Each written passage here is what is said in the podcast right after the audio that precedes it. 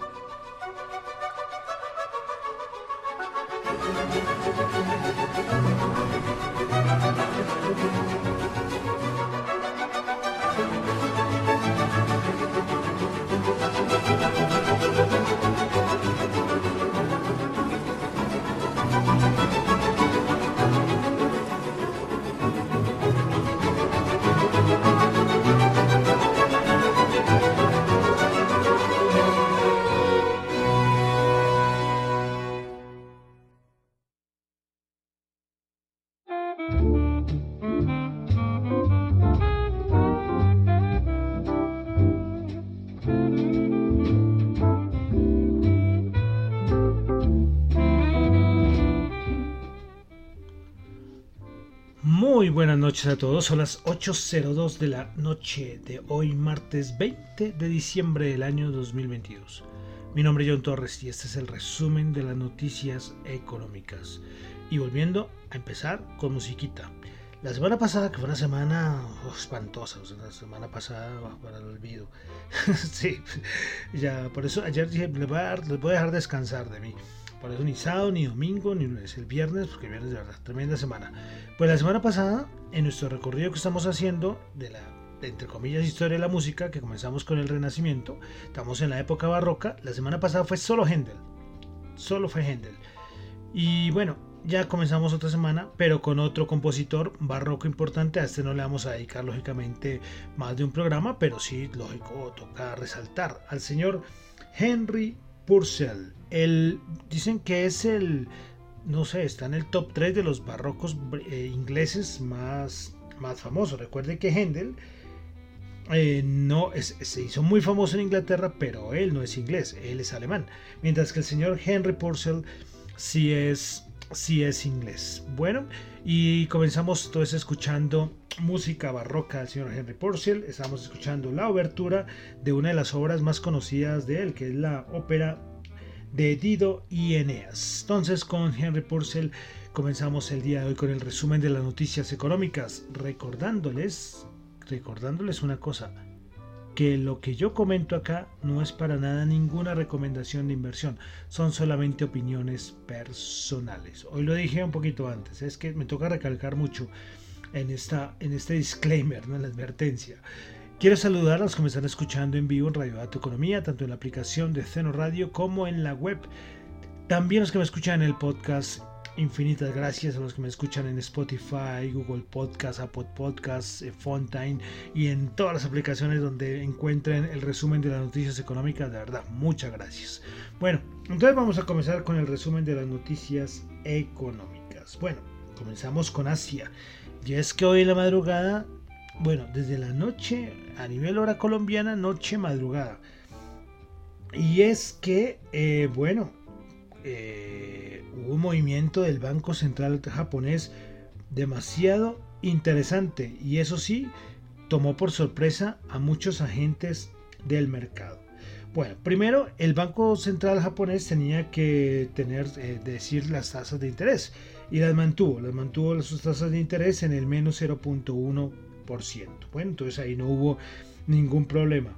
Pero el problema fue cuando anunció, anunció un giro que de verdad sorprendente respecto de las rentabilidades de los bonos del tesoro a 10 años japonés ah, y lo que hizo que fue entonces había un tope el banco central japonés tenía un tope que era hasta el 0.25% y ahora decidieron moverlo hasta el 0.5% y esto es esto es muy importante a nivel de la economía eh, japonesa. ¿Por qué? Porque es que ellos fijaban ese tope al 0.25% para tener un control total de la curva. ¿sí? Recuerden que allá eh, la, bueno, la política monetaria japonesa es un capítulo aparte, ¿no? es, entretenida, es diferente. ¿no? Pero entonces, claro, ellos tenían el control de la, curva, entonces había un tope, la rentabilidad de los bonos a 10 años eh, llegaba hasta el 0.25. Pero claro, ya lo que anunció hoy fue una cosa impresionante, pues ahora los bonos a 10 años podrán subir hasta el 0,5%, es decir, casi el doble del límite anterior. Lógicamente esto va a afectar toda la curva de tipos a nivel del crédito en Japón. Entonces, claro, esto movió mucho mercado movió bonos, movió renta variable, porque claro, país, Japón es un país muy importante y esto hace que, por ejemplo, haya una mayor demanda de ciertos, de ciertos bonos, eh, se vuelva más atractivo, ¿no? La, renta fija japonesa, entonces normalmente puede gente salir de renta variable, pasarse a renta fija, bueno, todo todo este, este, bueno, este, si, recuerden que aquí yo uso términos coloquiales, ¿eh? aquí sí, si están buscando términos muy técnicos, pues lo siento, ¿eh? aquí la idea es que entendamos todos. Bueno, entonces lo que les decía, entonces esto formó un despelote complicadísimo a nivel de todos los mercados en las horas de la mañana. Pero entonces la pregunta es, eh, ¿por qué hizo este movimiento el Banco Central japonés? ¿Sí? Ellos que son muy conservadores y todo el mundo dice que es la inflación la inflación, que allá la tienen siempre muy controlada, pero que la inflación que ellos, eh, parece que el Banco Central japonés, aunque ellos lo desmienten, el Banco Central japonés eh, dice que no, que, no fue por la inflación, pero bueno, sí, que no fue por la inflación y que no van a tomar más medidas. Eso dice el Banco Central japonés, pero todo el mundo dice que la inflación hizo cambiar este aspecto en la política monetaria. Entonces un movimiento muy, muy importante el que ocurrió el día de hoy en Japón. Precisamente hace nada, hace unos minutos, Goldman Sachs dijo que ellos no descartan que el siguiente movimiento del Banco Central japonés pueda ser eliminar las tasas de interés negativa. Ojito, ojito ahí con lo que puede seguir pasando con estos movimientos del Banco Central japonés. Bueno, eh, una cosita rápida, ya pasan dejando Japón, vamos a China, aunque es un comentario rápido y es lo que está pasando con el caso del COVID allí. ¿eh? Claro, quitaron de cierta manera las restricciones y eso allá medio caótico lo que está pasando en China.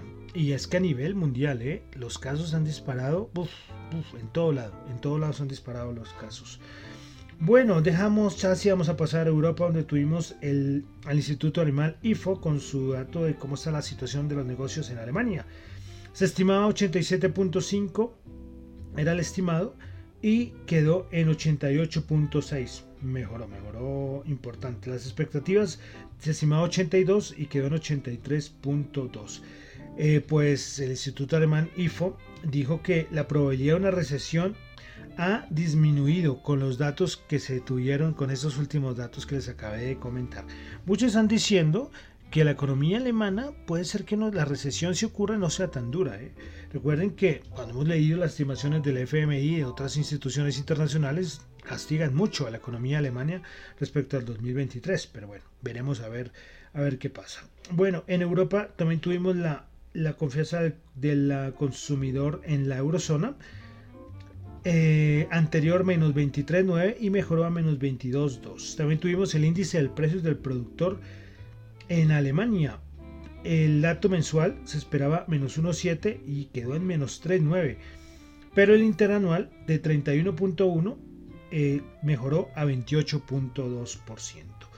Bueno, y la última cosita de Europa y es que los ministros de energía eh, en Europa alcanzaron un acuerdo de, para fijar un tope al precio del gas importado y el tope de 180 euros por megavatio hora. Esto, bueno, este es el, último, el último intento, bueno, no intento, la última movida que por este año para intervenir el mercado energético por parte de la Unión Europea. Recuerden que esto ha tenido muchas discusiones, ¿no? Eh, pues bueno, lógicamente sabemos lo que ha tenido que ver Rusia, eh, pero hay otros países que, por ejemplo, Hungría, eh, Hungría votó en contra, por ejemplo, ¿sí? sí, o sea, se llegó a esto, fue un acuerdo por mayoría, pero países como Hungría no estuvieron de acuerdo y, por ejemplo, eh, Países Bajos se abstuvo. Entonces, bueno, se llegó a este, entonces a este tope, el cual empezará a aplicarse a partir del 15 de febrero del año 2023 y se espera que dure un año. Bueno, dejamos Europa, vamos a Norteamérica, comenzamos con Canadá, donde tuvimos índice del precio del productor en Canadá, dato interanual de 10.1 el anterior, quedó en 9.7. Estados Unidos, dato de permisos de construcción, se esperaba 1.480.000, se redujo a 1.342.000. Y claro, si lo comparamos con el dato anterior, el dato anterior había sido de 1.512.000. Entonces baja importante. Eh, a nivel de inicios de, casas, o sea, casas que empezaron a construirse, anterior 1.434.000 y quedó en 1.427.000. Bueno, más cositas, vámonos a la FED de Atlanta donde volvió a dar su nuevo dato de estimación del Producto Interno Bruto de los Estados Unidos para el cuarto trimestre. Anterior 2.8 quedó el dato 2.7%. Dejamos Estados Unidos, vamos a Colombia donde tuvimos el dato del índice del seguimiento de la economía. Para octubre del 2022, este índice registró un crecimiento anual de 4,6% en su serie original. Eh, bueno, y si miramos respecto a septiembre, la serie ajustada por efecto estacional bajó el 0.6%. Bueno, hoy también tuvimos la encuesta de opinión financiera por parte de Desarrollo. Bueno, expectativas de crecimiento económico. 2022. En noviembre era el 7.8 y en diciembre lo ubican en el 8%. Para 2023, en noviembre era el 1.5, en diciembre bajó al 1.3. Para el cuarto trimestre del 2022 lo ubican en el 4% y para el primer trimestre del 2023 2,3%. Respecto a la tasa de intervención del Banco de la República. Bueno, los analistas prevén que la tasa de intervención disminuirá al 9% para diciembre del 2023. Eh, la ubican a ver. Bueno, ahorita lógicamente está en el. A ver, que no, acá creo que esto está mal. Bueno, sí, en diciembre el 91,3% esperaban que estuviera en el 12% y el restante eh, y el restante 8,7% esperaban el 11,5%. Para diciembre del 2023, 4,3% proyectaban la tasa a 7,5% y el 26% esperaban entre 8 y el 8,5%. Bueno, más cositas de esta encuesta de opinión financiera y respecto a la inflación. En noviembre la expectativa era el 12,34 y recordemos que la cifra real fue el 12,53. En diciembre del 2022 los analistas consideran que la inflación se ubicará en el 12,66%. Eh, factores relevantes a la hora de invertir. En el primer lugar, la política fiscal con el 31,8. Segundo lugar, crecimiento económico. Tercer lugar, condiciones sociopolíticas. Y cuarto lugar, política monetaria. Y por último, las acciones que componen el índice de renta variable Colcap. Las más destacadas quedó en primer lugar la acción de Copetrol, donde fue seleccionada por el 58,3% de los analistas, segundo lugar Bancolombia, tercer lugar Bancolombia Preferencial, cuarto lugar Celsia y, por, y en el quinto lugar la acción del Grupo de Energía de Bogotá. Entonces esa fue la encuesta de opinión financiera por, del mes de diciembre por parte de FEDesarrollo. Bueno, dejamos Colombia, vamos ya al resto, ¿no? Lo que nos queda de mercados, commodities, criptos. Bueno, petróleo, tuvimos inventarios de petróleo. API se esperaba una caída de 0,16 millones de barriles y se tuvo fue una caída de 3.06 millones de barriles. Bueno, noticias varias. Bueno, vale decir que ya empiezan la entrega de estados resultados. ¿eh?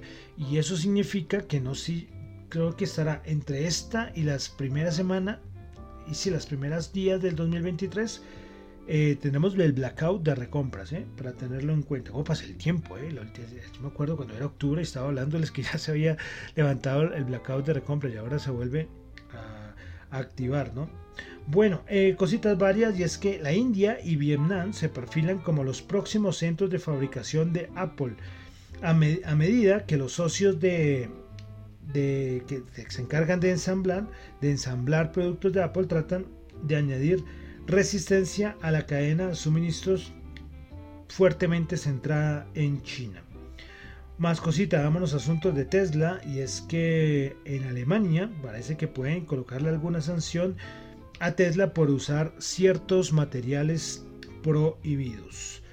Bueno, eh, bueno, muy relacionado con Tesla, el señor Elon Musk, pues eh, es que esto de Elon Musk es un, ay Dios mío, si este señor Creo que todos recuerden la encuesta que tuvimos, creo que fue el fin de semana, ¿no? Que si, ¿qué pensaba la gente de que si él tenía que dar un paso al costado a nivel del CEO de Twitter, ¿no? Votó un montón de gente y los resultados, como que, bueno, supuestamente él dijo que iba a obedecer los resultados.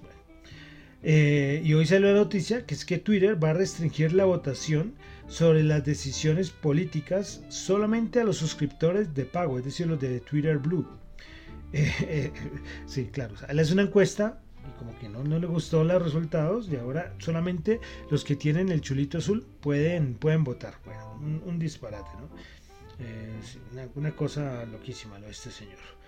Bueno, más cosita, vamos a Colombia y es que Ecopetrol informó que como parte de su estrategia de gestión integral de deuda y refinanciamiento de los vencimientos de 2023 suscribió un contrato de crédito por mil millones con The Bank of Nova, of Nova Scotia y Sumitomo Mitsui Banking Corporation por Bank of Nova fue de 700 millones y por con Sumitomo Mitsui Banking Corporation por 300 millones. Eh, bueno, eh, se tiene entonces un plazo, como tiene un plazo de 5 años contados a partir de la fecha de la firma del contrato con ciertas condiciones. Bueno, más cositas, cositas de Canacol. Y es que los accionistas aprobaron la consolidación de las acciones ordinarias en circulación de la corporación sobre la base de una nueva acción ordinaria posterior a la consolidación esto es lo que se le conoce un split inverso y es que por cada cinco acciones ordinarias, perdón, por una nueva acción ordinaria, una nueva acción, a ver, una nueva acción por cada cinco acciones ordinarias que hay en circulación. Es decir, los que tienen actualmente, por ejemplo, alguien que tenga cinco acciones le van a dar una a la nueva. Sí, casi me hago un lío ahí con lo del split inverso por parte de Canacol. Bueno, con concreto también noticias y es que informó que no va a continuar con la construcción del tercer carril Bogotá-Girardot, que cede a Grupo Vinci su participación en el consorcio constructor Ruta 40. Eso también afectó hoy la acción de con concreto, que tuvo unas subidas y baja volatilidad el día de hoy. Bueno, terminamos ya ahí con las noticias de empresas a nivel colombiano y vamos a ir a los mercados. Pues les cuento que lo del rally de Navidad está complicado no lo descartemos, ¿eh? o no lo descartemos, ese es el problema. No lo descartemos, ¿sí? Eh, muchos dicen que eso se activa el 23-24. Yo coloqué un tweet dando que no siempre ocurre. ¿eh? Hay años que no ocurre el rally de Navidad. El más conocido es 2018, que en vez de un rally de Navidad tuvimos un suplicio de Navidad, que fueron unas caídas súper fuertes. Eh, ¿Qué le está pasando al mercado? Bueno, es que, son muchas cosas, no sé, es, difícil. En realidad un dato de inflación buenísimo la semana pasada. Eh, después Powell afectó el mercado, después vino Lagarde, después vinieron los vencimientos y a partir de ese momento el mercado baja y baja y baja y baja, eh, llegando a soportes importantes. Bueno, no sé, poco más que opinar. Eh, vamos a ver cómo termina este año. Como les digo, no, el problema es que no se puede descartar todavía un rally de Navidad. Mañana es 21, queda 21, 22, 23 y después 26 y queda la otra semana. Es que todavía quedan, quedan 8 días. Perdón, el, no, el lunes creo que no hay bolsa. ¿eh? Entonces son miércoles, jueves, viernes, tres, quedan 7 días. Y en esos 7 días puede, puede tranquilamente ocurrir el popular y el dichoso rally de Navidad. ¿sí? Pero mercado, difícil, difícil, difícil, difícil. Y como les digo, ya también se activa el blackout de recompras y esto quita, mm, le quita un poco de fuerza.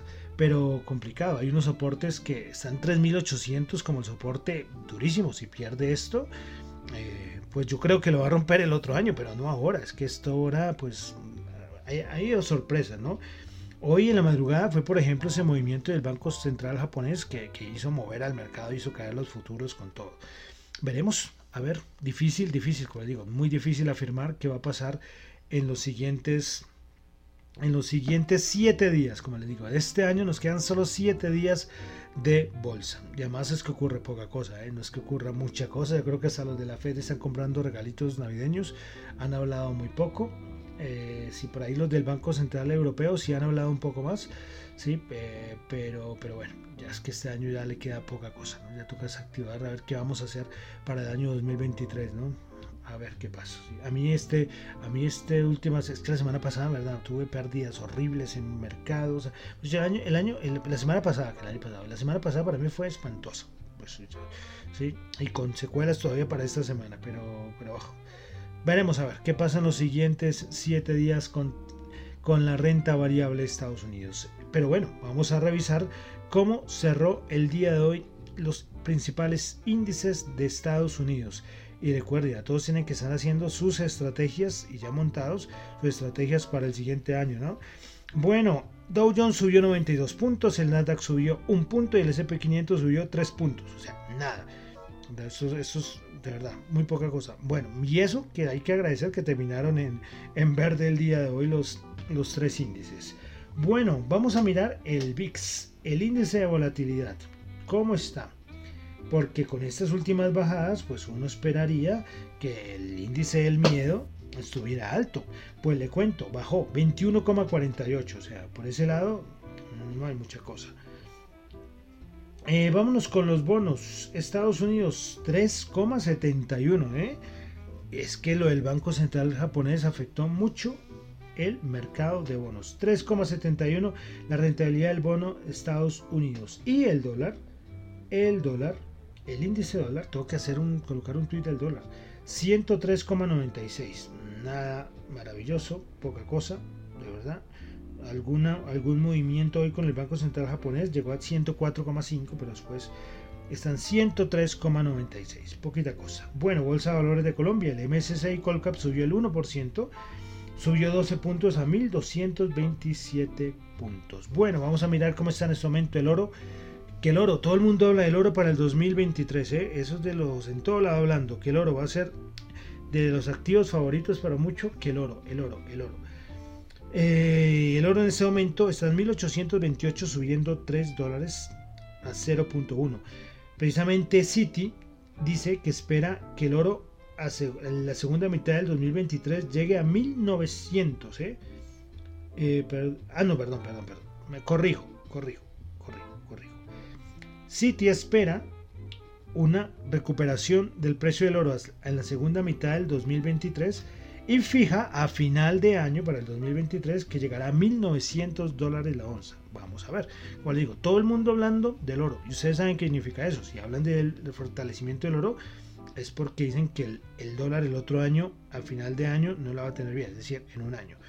Bueno, el petróleo en ese momento 80.1 sube el 0.4%, el Brent y el WTI 76.3 subiendo el 0.1%. Bueno, eh, dólar en Colombia 4.769 bajando 12 pesitos. Y vamos a terminar con las criptos. Las criptos. Se sigue hablando mucho de Binance, ¿eh? por todo lado. Que Binance, que no, que hay que estar preparados, que Binance va a caer. Eh, y, el, y por parte de Binance, pues no es que digan mucha cosa, ¿no? sí, o sea, por parte de Binance dicen que no, que no hay que preocuparse por nada. No puede caer Binance. O sea, a nivel de exchange centralizado, pues para mí, choso, porque la caída sería maravillosa es que Binance se apoderó, imagínense, tiene más del 60% del mercado de los exchanges centralizados. Eso no puede ser. En, un, en una propuesta descentralizada, que es lo que propone el mundo cripto. Bueno, Bitcoin sube el 2.2%, Ethereum sube el 2.9%, eh, BNB sube el 2.3%, Ripple sube el 2.7%, Dogecoin sube el 2.4%, Cardano sube el 1.4%, Polygon sube el 2.3%.